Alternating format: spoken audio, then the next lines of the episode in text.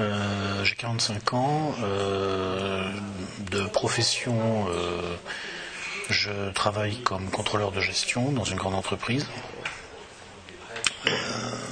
après une formation en école de commerce. j'ai commencé à écrire depuis maintenant 8 ans. j'ai écrit quelques petits livres bon, euh, des, petits, ouvrages euh, sans prétention, dont l'objectif, en gros, était d'abord euh, de proposer une évolution tactique à ce qu'il est convenu d'appeler la dissidence, c'est-à-dire de lui proposer de s'organiser en fait comme une contre-société. Et puis, ce travail m'a amené ensuite à répondre à un certain nombre de questions que des amis m'ont posées. Euh, certains m'ont fait la grâce de trouver que mes écrits n'étaient pas complètement inintéressants, donc j'ai persévéré. J'ai abordé divers sujets, le plus central étant évidemment l'économie vu ma formation. Bien que vous ne définissiez pas vous-même comme économiste. Alors, le problème du terme économiste, c'est qu'aujourd'hui, euh, c'est pratiquement devenu synonyme de clown. Euh, oui, bah, c'est-à-dire que bon, aujourd'hui, un économiste, euh, enfin les économistes dont on parle, les économistes qui passent dans les médias, euh, ce sont des gens qui sont chargés essentiellement de propager dans le public des visions fallacieuses qui arrangent tel ou tel groupe et qui parfois d'ailleurs les arrangent eux-mêmes. C'est-à-dire que certains des économistes qu'on trouve dans les médias n'hésitent pas lors de chroniques euh, à dire du bien de sociétés dans lesquelles ils ont des intérêts. Bon, donc euh, clairement, euh, il y a, économiste a toujours été un métier, si on peut appeler ça un métier d'ailleurs, qui avait des prétentions scientifiques et qui n'était pas un métier scientifique, car l'économie n'est pas une science. Mais il y a quand même eu pendant longtemps une certaine tradition de décence. Aujourd'hui, c'est aboli et on peut dire officiellement qu'un économiste, c'est comme un clown, sauf que les clowns font toujours rire. Les économistes, ça dépend.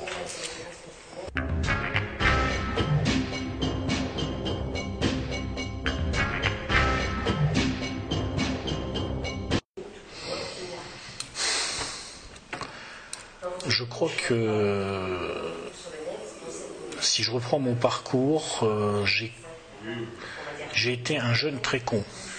Très con. Euh, ça arrive à des gens très bien. Pardon? Ça arrive à des gens très bien. Voilà. Euh, j'ai commencé à comprendre qu'il y avait un petit problème quand même vers, je dirais, 27-28 ans seulement. Tout simplement parce que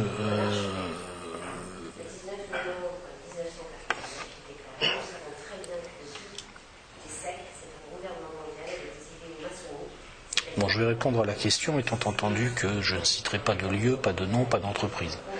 Mais j'ai été amené en quelque sorte, de par, euh, de par mon métier, euh, également aussi de par les témoignages que je pouvais recueillir auprès de camarades de promo euh, qui étaient dans d'autres entreprises, à comprendre que vraiment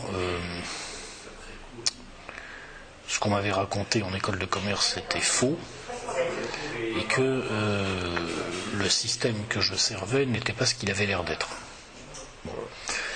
Donc à un certain moment, euh, ça m'a amené à me poser des questions, et alors ensuite, une fois que la porte est ouverte, une fois qu'on commence à se poser des questions, on détricote petit à petit le storytelling d'une certaine façon à l'intérieur duquel on était jusque-là enfermé, et on voit l'envers des choses. Euh, donc l'événement déclenchant, c'est tout simplement la confrontation à la réalité des rapports de production, des rapports économiques, des rapports de classe, euh, et de la façon dont fonctionnent aujourd'hui les entreprises et, les grandes entreprises en particulier.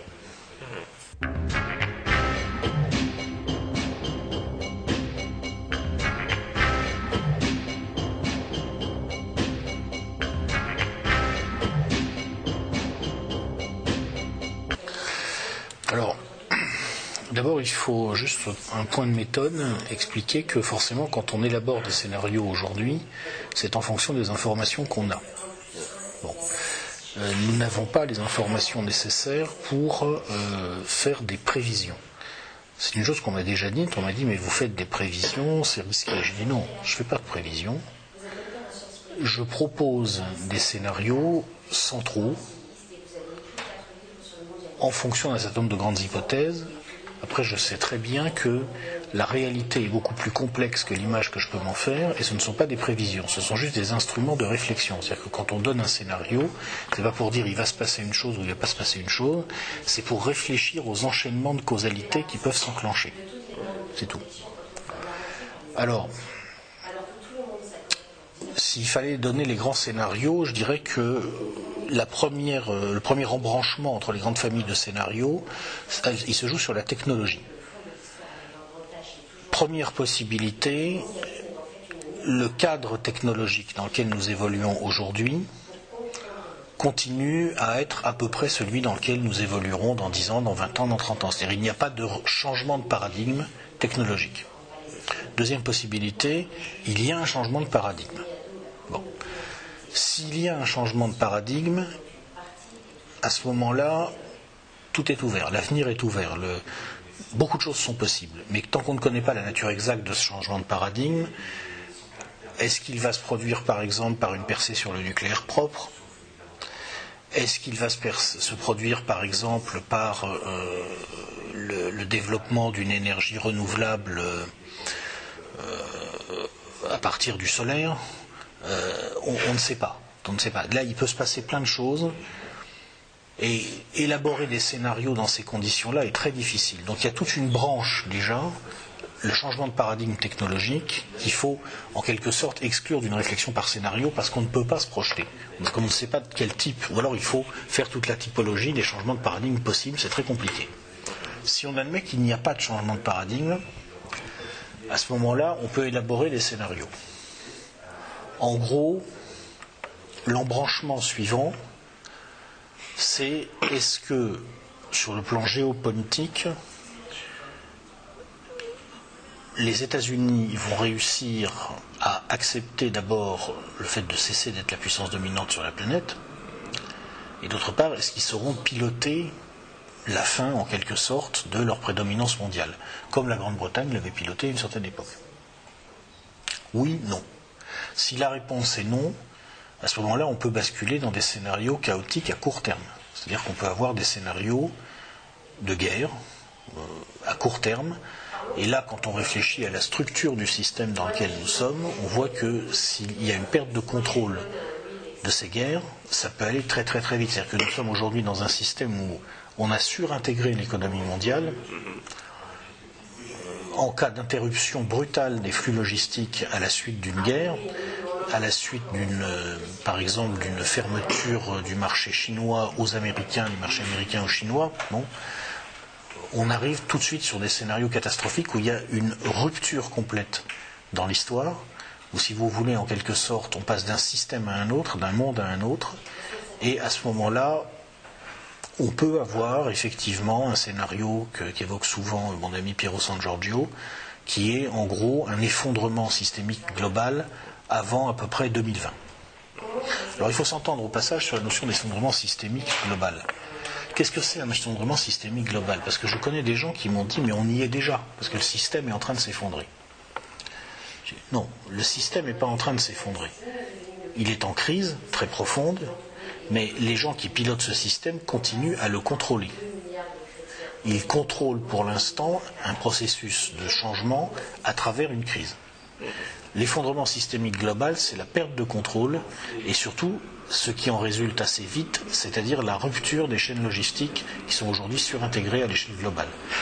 Avec tous les problèmes que ça peut poser dans une économie où, par exemple, quand vous, asseyez dans une voiture, vous vous asseyez dans un pays, dans un, dans un véhicule qui a été, dont les pièces ont été fabriquées, usinées, agencées dans 30 pays différents parfois.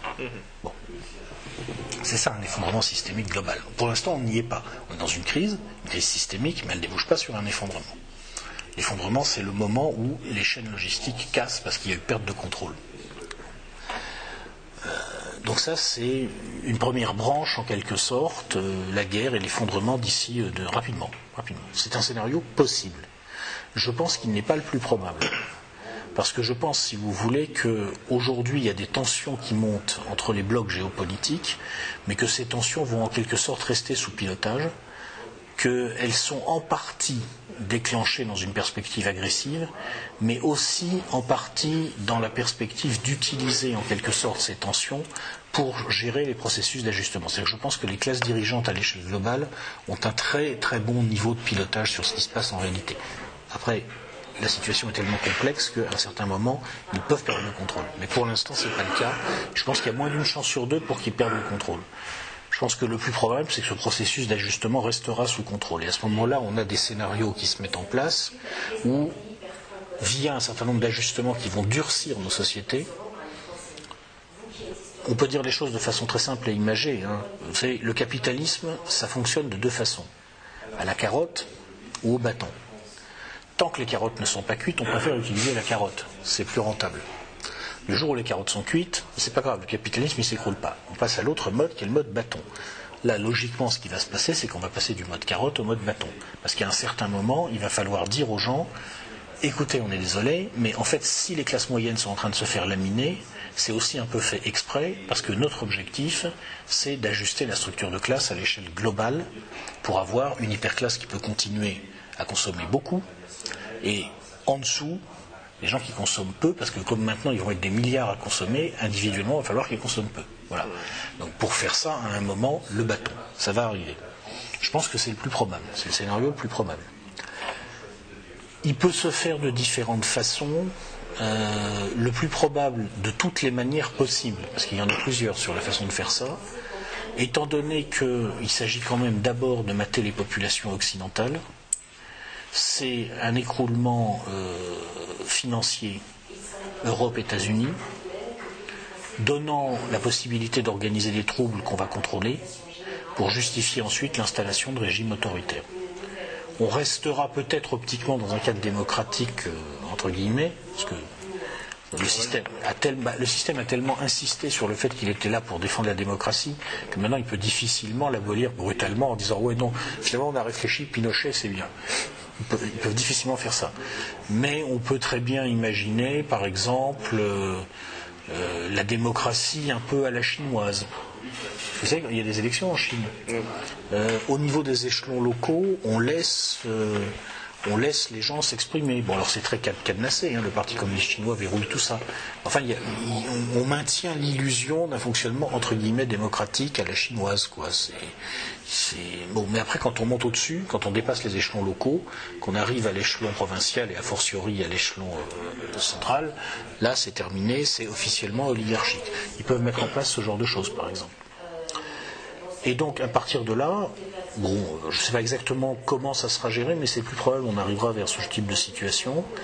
Euh, on aura un mélange un petit peu entre le, système chinois et le système brésilien, avec euh, euh, un pouvoir verrouillé par une oligarchie de l'ordre à la chinoise. Le Brésil, c'est un peu le bordel quand même, il faut bien dire. Mais en même temps, on laissera probablement des zones où on, laissera faire à la chinoise, quoi, à la, brésilienne, je veux dire. C'est ce que nous avons évoqué avec quelques camarades dans une espèce de petit roman d'anticipation qu'on a fait il y a quelques années qui s'appelait Eurocalypse, un monde en fait à deux vitesses, avec des zones riches régulées à la chinoise, en fait, fondamentalement, et puis des zones pauvres régulées à la brésilienne. Voilà.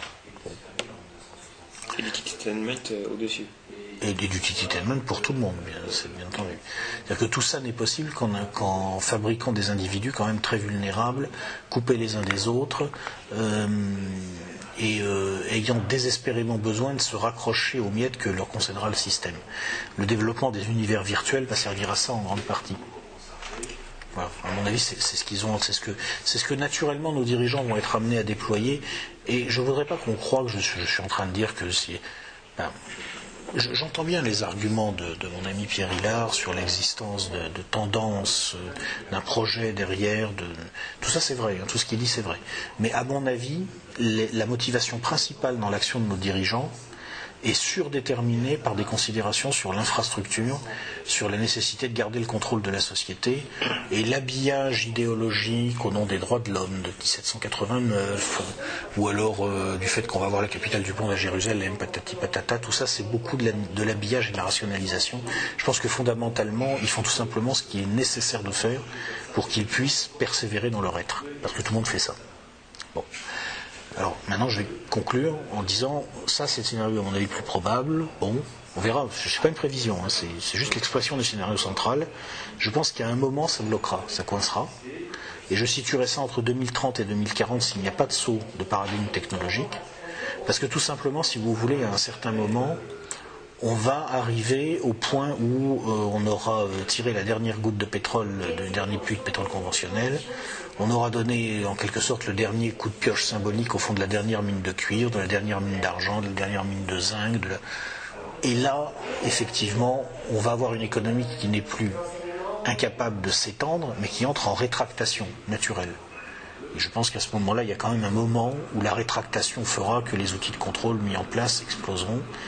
Et malheureusement, je ne dis pas ça, euh, que je ne m'en réjouis pas naturellement, ça m'amène à la conclusion que, hélas, s'il n'y a pas de, saut technologique, le paradigme le plus probable, c'est que la nécessité de comprimer les effectifs en quelque sorte de l'espèce humaine va euh, arriver à peu près un demi-siècle trop tôt par rapport à la compression naturelle par réduction des, indices de fécondité. Et donc euh, ça va chier quoi. Mais à mon avis, pas avant 2030-2040. Voilà.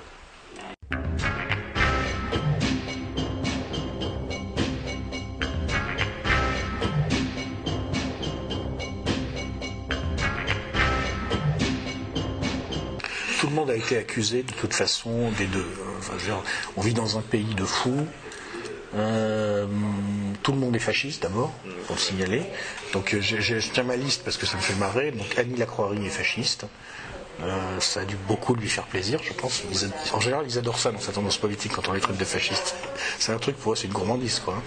Euh, le... Étienne Chouard est fasciste aussi, bien sûr. Bon, ok.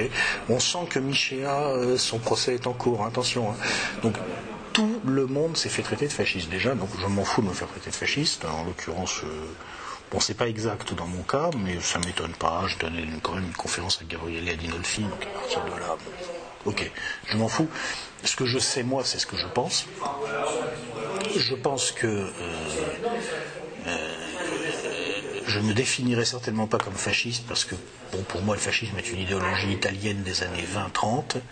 C'est une façon de construire euh, un État adapté aux exigences d'un certain type de système économique plutôt capitaliste dans un pays où c'était difficile de construire l'État. Voilà. C'est tout. Bon, euh, après, on peut par extension dire que le fascisme, c'est la spectacularisation de la domination. Bon, c'est une définition plus large. Auquel cas, je ne suis pas fasciste, puisque, euh, même si c'est vrai que je suis plutôt un homme d'ordre, moi je ne fais pas trop confiance à l'animal humain, je pense que vaut mieux pas trop lui laisser la bride sur le cou parce qu'il a vite fait faire des conneries. Euh, mais je suis en revanche pas quelqu'un qui est favorable à une domination arbitraire et violente. Je ne supporte pas ça. Euh, bon, vous vous appelez égalité réconciliation. Bon, moi, l'égalité, pour moi, c'est pas vraiment une valeur. La valeur, c'est la justice. C'est pas la même chose. Mais ça implique quand même que euh, le fascisme, au sens où l'entendait Pasolini, c'est vraiment pas du tout mon truc, quoi. Voilà. Bon, ça c'est pour la fasciste. Ensuite, pour le sketch habituel, sioniste, antisémite. Alors, je veux dire que, bon, moi je, suis un peu étranger à beaucoup des débats, des catégories qui agitent les gens en France, en particulier dans le milieu de la dissidence. Bon, pourquoi? Parce que je ne suis pas catholique, déjà. Donc l'anti-judaïsme dont parle Pierre Hillard, en expliquant très justement d'ailleurs qu'il ne faut pas du tout le confondre avec l'antisémitisme, de toute façon déjà je ne le partage pas. C'est-à-dire que dans mon système de pensée, si vous voulez, euh, la question n'est pas de savoir si le Messie des Juifs est ou pas le même Messie, est ou pas le Christ. Enfin, je ne pense pas les choses dans ces termes-là. Je considère que, euh,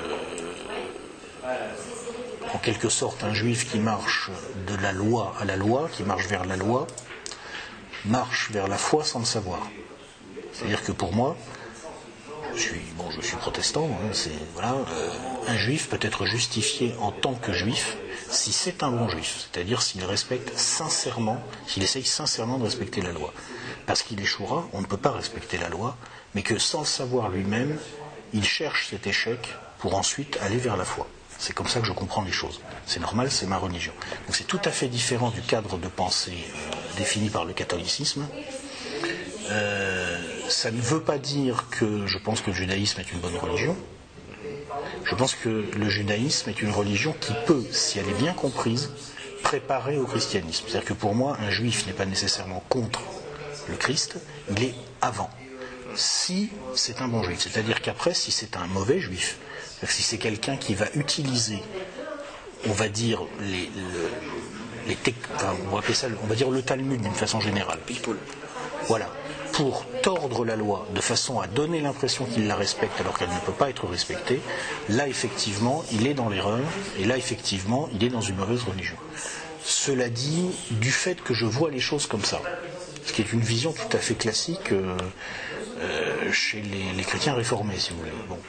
Euh, une grande partie du débat qui structure un petit peu les choses en France sur est-ce que le Messie des Juifs d'un côté, cette lecture historiciste, voilà, ça m'est complètement étranger et pour être honnête, ça m'emmerde. C'est-à-dire que autant je peux tout à fait m'intéresser au travail, par exemple, de Pierre, parce que lui, c'est quelqu'un de sérieux et qui creuse les choses. Après, je ne partage pas forcément son opinion, puisque je ne suis pas inscrit dans le même cadre conceptuel. Bon, mais c'est du sérieux. Il creuse, il regarde les documents, il fait bon. Euh, autant le sketch permanent qui existe en France autour de ces questions-là, euh, avec euh,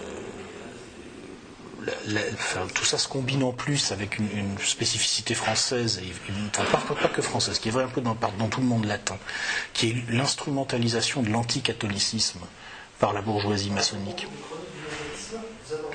pour euh, euh, à des fins, on va dire, euh, en fait, pour, donner l'impression qu'elle était encore radicale et socialiste, alors qu'elle était plus ni radicale ni socialiste, que ça date de la fin du 19e siècle, tout ça. Mais ça m'emmerde, mais c'est pas intéressant.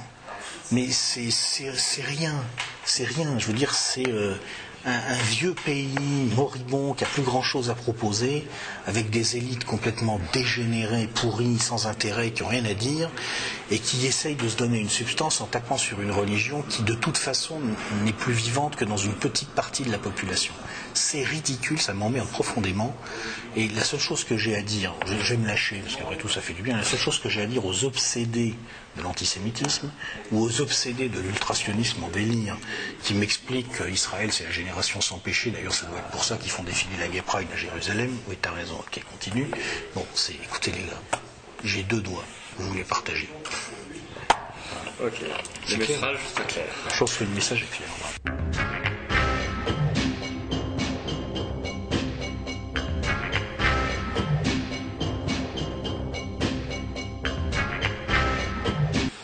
Alors aujourd'hui, quand on de cette question-là, euh, si vous voulez, euh, en gros, euh, on pèse chaque mot en disant bon alors si je dis ça, et imaginons que quelqu'un sorte ma citation de son contexte, qu'est-ce que ça, qu'est-ce que ça fait? C'est-à-dire qu'on est obligé de réfléchir comme ça.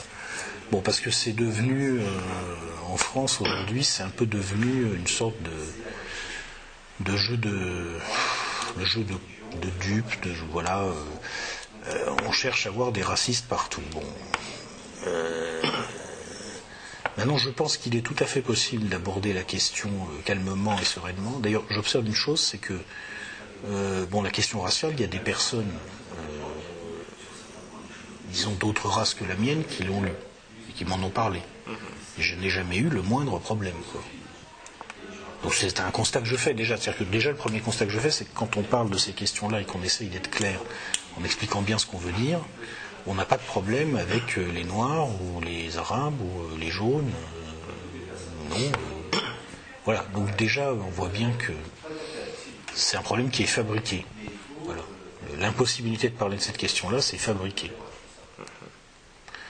Donc après, ben, il faut bien peser tout ce qu'on dit et, faire très attention parce qu'il y a des gens qui sont là pour éventuellement récupérer euh, des détails de ce que vous avez dit, les tordre, les tourner, et puis utiliser ça pour monter les gens les uns contre les autres.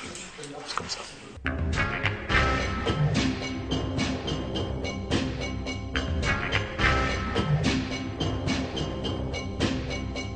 Ben, euh, je pense qu'il y a une entreprise générale qui se déploie aujourd'hui euh, de promotion, on va dire, du métissage. Euh, alors c'est complètement incohérent parce que en même temps c'est la promotion de la diversité. déjà bon, enfin le, métissage forcément à long terme abolit la diversité. déjà on comprend pas. Bon, mais je pense qu'il n'y a pas grand chose à comprendre. Euh, je crois que bon, euh, le, système médiatique aime bien montrer des couples mixtes, plutôt d'ailleurs la femme blanche et l'homme noir, souvent, c'est le, type le plus fréquent. Euh, je pense qu'il y a plusieurs raisons qui se combinent. D'abord, il y a euh, au niveau de certaines, euh, mouvances, un appétit d'une façon générale pour tout ce qui peut indifférencier les gens. Parce que si vous indifférenciez les gens, vous rendez plus difficile la constitution de noyaux de solidarité autonome. Vous les, vous diluez dans le système, en quelque sorte. Bon. Déjà, c'est une tendance générale, mais à ça s'ajoutent aussi, à mon avis, euh, des considérations plus, euh, comment dire, euh, plus bêtement terre à terre. apparemment, ça fait vendre. Ça aussi, ça joue un rôle. Ça joue un rôle. Les stéréotypes raciaux servent beaucoup à faire vendre. dans la publicité en particulier. Benetton, voilà. Euh, euh, même quand vous avez, je veux dire, des publicités euh, où on, va mettre l'homme noir et la femme blanche, à mon avis, sachant un peu comment fonctionnent les, agences de publicité et les annonceurs, c'est pas tellement en fait pour des raisons idéologiques. Il y a des raisons idéologiques. Il y a, par exemple, la propagande institutionnelle de la République française, c'est des raisons idéologiques. Mais après, la raison pour laquelle ça c'est souvent repris dans le système médiatique, c'est tout bêtement que ça fait vendre. Alors pourquoi ça fait vendre? Euh, Bon, peut-être aussi parce que les gens sont influencés par la propagande. On leur dit il faut être comme ça, donc si on leur montre que s'ils achètent telle marque de lessive, ils seront comme ça, ils vont acheter telle marque de lessive. C'est-à-dire que c'est un tout. Ça fonctionne comme un tout. Bon, voilà.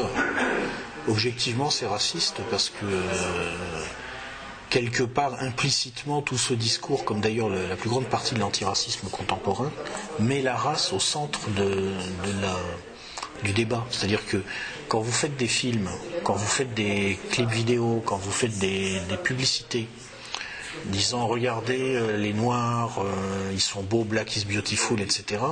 Vous enfermez le noir dans son image de noir. Quelque part, ça veut dire un noir, c'est un mec qui danse bien, quoi. Le bon nègre. Le bon nègre, voilà. Donc c'est du racisme en fait.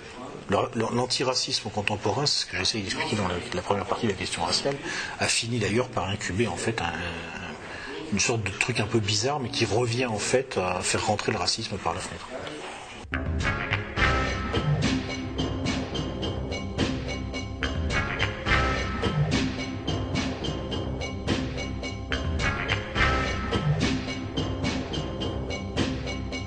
Bah, euh, oui, c'est que je crois que dans mon bouquin, j'utilise euh, les apports de Todd à l'époque où il était encore vivant, parce que là aujourd'hui, je crois quand même j'ai un doute. Hein. Euh, mais à l'époque où il était vivant, il a dit des choses très intéressantes. Et une des choses très intéressantes qu'il a fait remarquer, c'est que l'électorat du Front National, c'est pas du tout. il y a évidemment des racistes parmi les gens qui votent Front National. Mais les grandes masses, c'est pas, pas des racistes. En fait, c'est plutôt la France de tradition assimilationniste qui votait FN. Et euh, ça s'explique parce que le Front National, enfin le vote Front National, je pense, euh, chez beaucoup de gens, ça ne veut pas dire euh, moi, homme blanc, je m'estime supérieur à l'homme noir parce que je suis pour une, une hiérarchie des êtres dans une perspective élitiste, etc. Euh, non, ça c'est pas du tout la tradition française. La tradition française, c'est je suis un citoyen de la République, je veux que la République reste une et indivisible, et pour ça, il faut qu'on soit pareil. Parce que pour pouvoir être égaux, ou en tout cas pas trop inégaux, de façon à rester indivisible, parce que dans mon esprit, il faut qu'on soit relativement égaux pour ne pas être divisible, eh bien, il faut qu'on soit relativement pareil.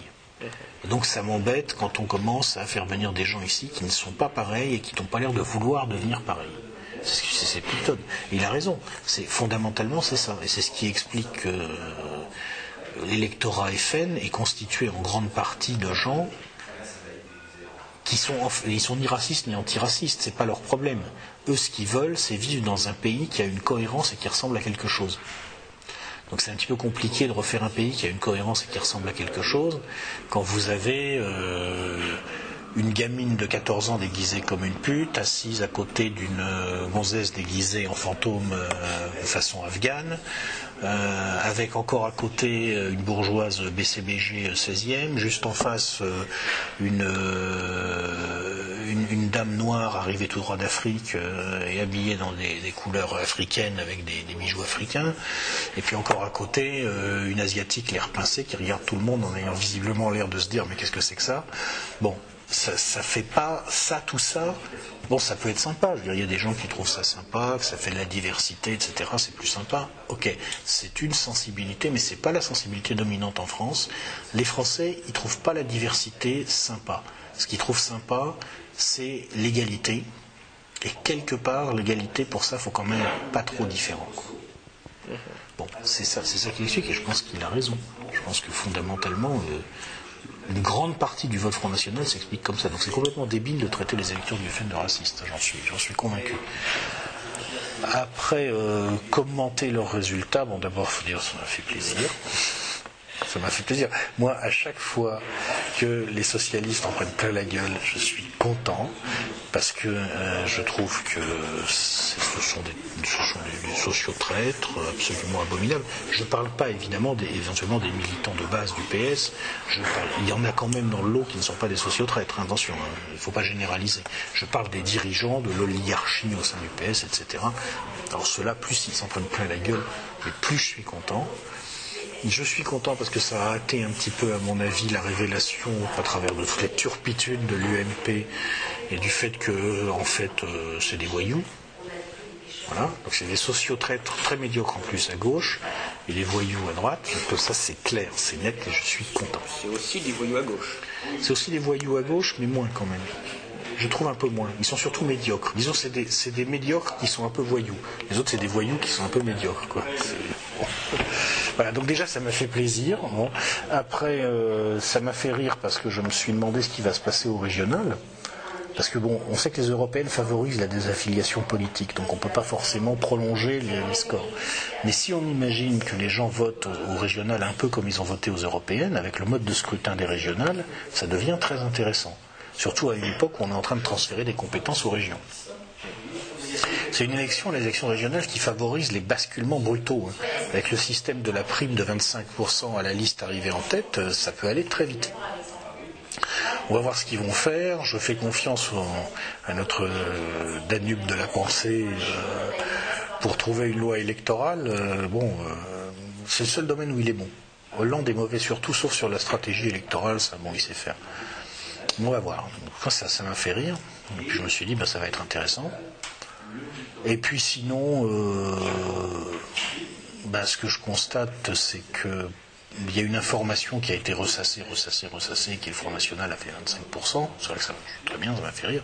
Mais surtout, ce que je constate, c'est que si vous ramenez le total des gens qui se sont exprimés pour aller mettre un bulletin PS ou Modem ou UMP euh, ou Vert euh, dans l'urne et que vous ramenez ça au nombre des inscrits, et a fortiori au nombre des gens en âge de voter, parce qu'il y a plein de gens maintenant qui sont plus sur la liste électorale, j'ai pas fait le calcul, mais à mon avis, euh, on doit être, je sais pas, peut-être à 20% des gens en âge de voter, ou quelque chose comme ça, qui ont mis un bulletin de, des, partis représentés à l'Assemblée nationale. Quelque chose comme ça. Donc, euh, ce que ça m'inspire, c'est que ça peut aller très vite si jamais il y a une situation de crise économique qui s'aggrave brutalement et des incidents. Le pouvoir n'a absolument pas la légitimité pour, euh, pour peser dessus. Donc il y a un risque de perte de contrôle spécifique à la France.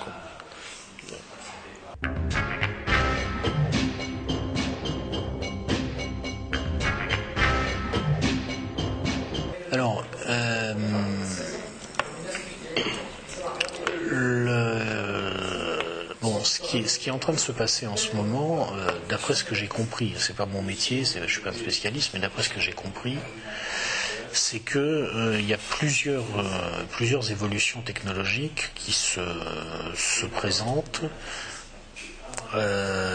et qui peuvent amener l'humanité à pouvoir en quelque sorte se redéfinir elle-même ce qui n'était pas le cas. C'est-à-dire que jusqu'à une date récente, nous étions sur une niche écologique et on l'exploitait du mieux qu'on pouvait. Là, depuis quelques générations, on est rentré dans une certaine capacité à changer vraiment, à structurer vraiment, malheureusement, de façon stupide et irresponsable notre environnement, ce que certains appellent l'anthropocène. Mais nous-mêmes, on n'a pas tellement les moyens quand même de, se transformer. Apparemment, euh, on pourrait, ça pourrait changer. Ça pourrait changer parce que d'abord, euh, on ne sait pas très bien jusqu'où ça ira en matière d'ingénierie génétique. Euh, et puis d'autre part, parce qu'il y a un autre courant qui se produit, un phénomène qui se produit, qui est la possibilité d'avoir éventuellement des intelligences artificielles dont le niveau de complexité devient suffisant pour que se pose la question de l'émergence de la conscience.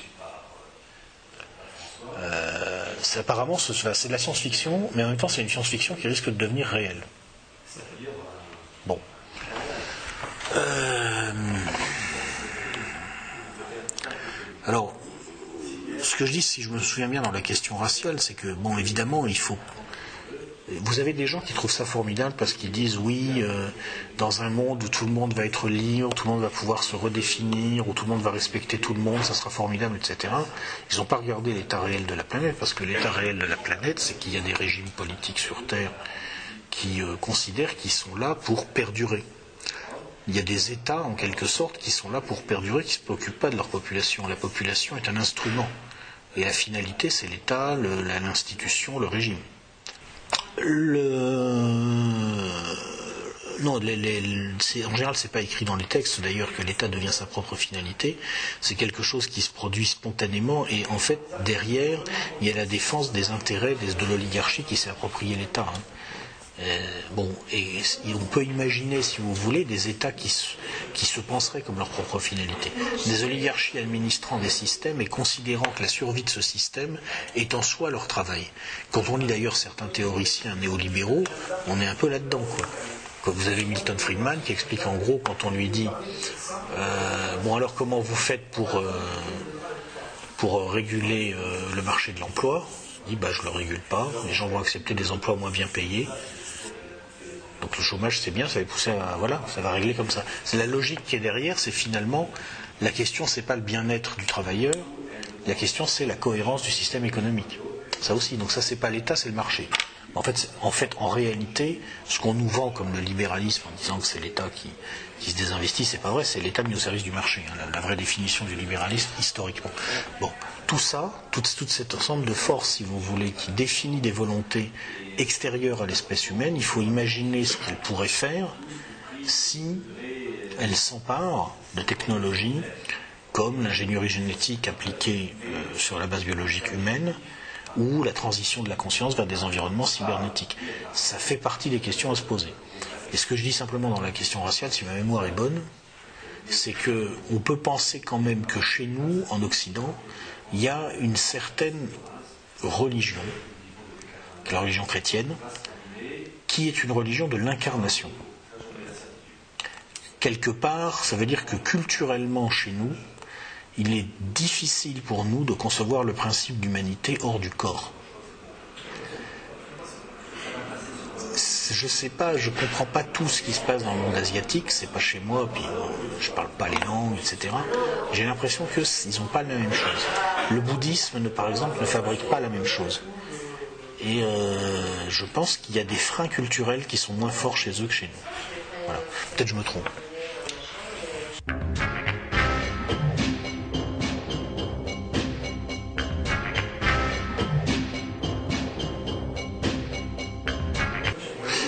Qui est sûr, c'est que euh, euh, devant la, perspective du vertige biotechnologique, euh, un des freins qui existent, c'est une certaine forme d'attachement au mos maiorum, si vous voulez. à ce que, ce que, faisaient, les, ce que ancêtres. C'est-à-dire que le fait que, nous, nous ayons été engendrés implique que euh, si nous voulons continuer à faire comme ça s'est fait avant, nous allons engendrer, nous n'allons pas fabriquer.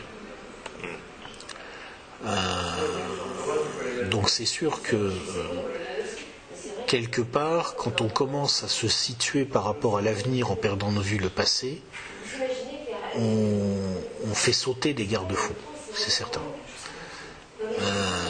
moi, effectivement, ce que je pense, bon, je ne fais pas partie des gens qui pensent que avant c'était forcément mieux. Mais je ne pense pas non plus, ne fais pas non plus partie des gens qui pensent que demain ce sera forcément mieux. Je pense qu'il faut toujours considérer tous les aspects d'un problème. Que le passé doit être considéré, les leçons du passé doivent être retenues et en particulier, euh, il faut faire évoluer les choses lentement, prudemment. C'est-à-dire que surtout quand on touche au vivant, parce que c'est extrêmement complexe, euh, on ne doit pas déplacer les choses brutalement. Il est possible d'évoluer, il, est possible de faire changer les choses. C'est-à-dire que euh, moi, je ne, suis, je ne suis pas partisan du. Comment dire de. Je, pense que bien comprendre ce qu'on doit faire de la tradition, ce n'est pas refuser de changer. Mm-hmm. C'est se, souvenir des raisons pour lesquelles la tradition a voulu qu'on fasse les choses d'une certaine façon, et quand on doit changer, le faire progressivement et en regardant bien ce que ça implique par rapport aux raisons pour lesquelles la tradition était la tradition. Quoi. Et euh, alors je ne sais pas si on peut parler d'hétéronomie, euh, euh, la, la, notion d'hétéronomie, si vous voulez, j'ai un peu du mal à la situer dans cette réflexion.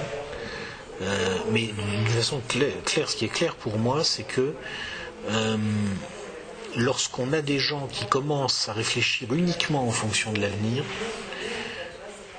euh, c'est dangereux. Voilà. C'est, ça ne donne pas forcément de mauvais résultats, ça peut arriver que ça donne de bons résultats, mais c'est dangereux. Le passé, le, souvenir, on ne peut pas le changer mais il faut le considérer parce que c'est un, guide pour l'avenir en fait. Voilà.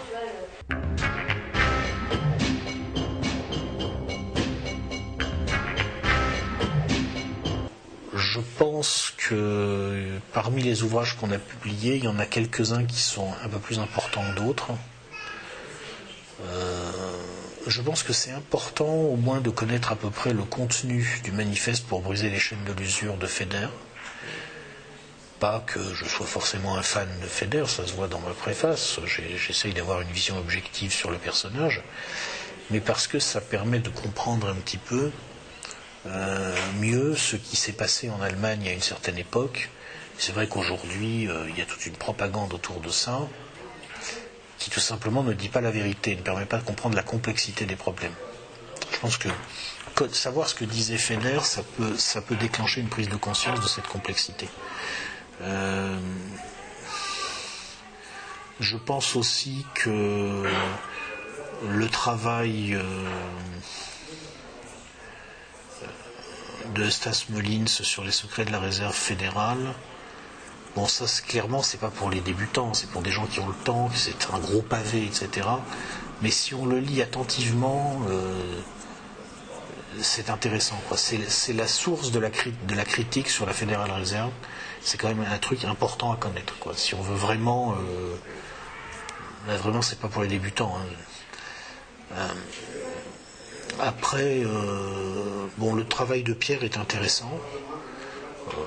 pour un certain nombre de raisons d'ailleurs que, je viens d'expliquer en répondant à vos questions, il y a des, on a des points de désaccord, mais son travail est extrêmement intéressant, il est extrêmement documenté, ça permet de comprendre un certain nombre de choses.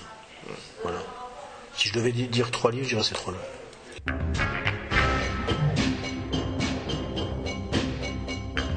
Oui, l'affaire du donné, euh, oui, bon. Euh, bah, qu'est-ce que vous voulez que je leur dise euh, On a un pays dont l'industrie implose, dont les finances publiques sont ruinées, dont la diplomatie est un objet de risée à l'échelle planétaire. Et pendant ce temps-là, la priorité apparemment du gouvernement, c'est la lutte contre la quenelle. Il n'y a plus de commentaires à avoir. Hein, je veux dire, euh, bon, c'est ridicule. Tout, ça est ridicule. Encore une fois, ça me, je trouve assez, je trouve des données drôles, il me fait marrer. Et euh, de toute façon, j'ai envie de le soutenir simplement pour emmerder les cons, quoi. Même si je suis pas forcément d'accord avec tout ce qu'il dit, hein, là, mais juste pour emmerder les cons, quoi. Parce que ça devient vraiment irrespirable dans ce pays. quand même, moi, c'est un truc qui m'a frappé, c'est Valls quand il a expliqué qu'il pouvait, il pouvait interdire de scène un artiste. Il faut quand même se rendre compte de ce que c'est. Je, vais vous, juste vous dire un, détail qui m'a frappé. Il y a quelques années, en, France, euh, on a vu sortir un film qui, était, euh, qui venait d'Allemagne, qui était assez intéressant, qui s'appelait La vie des autres. Bon, sur euh, la RDA. Sur la RDA. Et au début de La vie des autres, il y a une scène qui est euh, pas forcément tout à fait compréhensible pour le public français. C'est intéressant d'expliquer ce qu'il y a derrière. On voit un, type, euh, c'est un, auteur de pièce de théâtre, je crois, qui prend la défense d'un metteur en scène qui est en fait interdit professionnellement en RDA. Et il dit à un, grand, un ponte du parti, il faudrait lever son interdiction professionnelle. Et il emploie un mot qui est un mot qui existe juridiquement en, allemand, qui est Berufsverbot une mesure qui existe en Allemagne, bon, comme dans la plupart des pays. Voilà, le mot c'est Berufsverbot, interdiction professionnelle, vous interdisez à quelqu'un de faire un métier. C'était la méthode qu'utilisait Goebbels pour se débarrasser des artistes qui l'emmerdaient. Il utilisait carrément le concept juridique, interdiction de scène, voilà, Berufsverbot, interdiction professionnelle. Et le ponte de la RDA, en quelque sorte, le ministre de je ne sais plus quoi, dit au mec attention aux mots que vous employez. Qu'est-ce que vous êtes en train de dire là Que moi, le représentant du, socialisme réel, je fais comme Goebbels Mais vous vous rendez compte de ce que vous êtes en train de dire Faites attention aux mots que vous employez. Il lui dit ça. C'est-à-dire que c'est tout à fait révélateur. Dans le système RDA, les, les gens chargés de la répression n'assumaient pas le principe d'interdire de scène un artiste. En RDA, à l'époque de Honecker. Bon, ben maintenant on a un ministre de l'Intérieur en France qui s'en vante. Pourquoi? Parce qu'il dit, il dit, c'est lui qui le dit, hein, que l'artiste est antisémite. Non mais ça veut dire qu'en gros, du moment qu'on a dit que quelqu'un était antisémite, on peut lui faire tout et n'importe quoi. C'est-à-dire que du moment qu'on, que le pouvoir a décidé que machin était antisémite, euh, les, techniques que même la Stasi n'assumait pas, on peut les employer. C'est grave. C'est juste grave. Donc voilà, c'est pour ça. Après, je suis pas forcément d'accord sur tout avec les données. Merci beaucoup de nous avoir accordé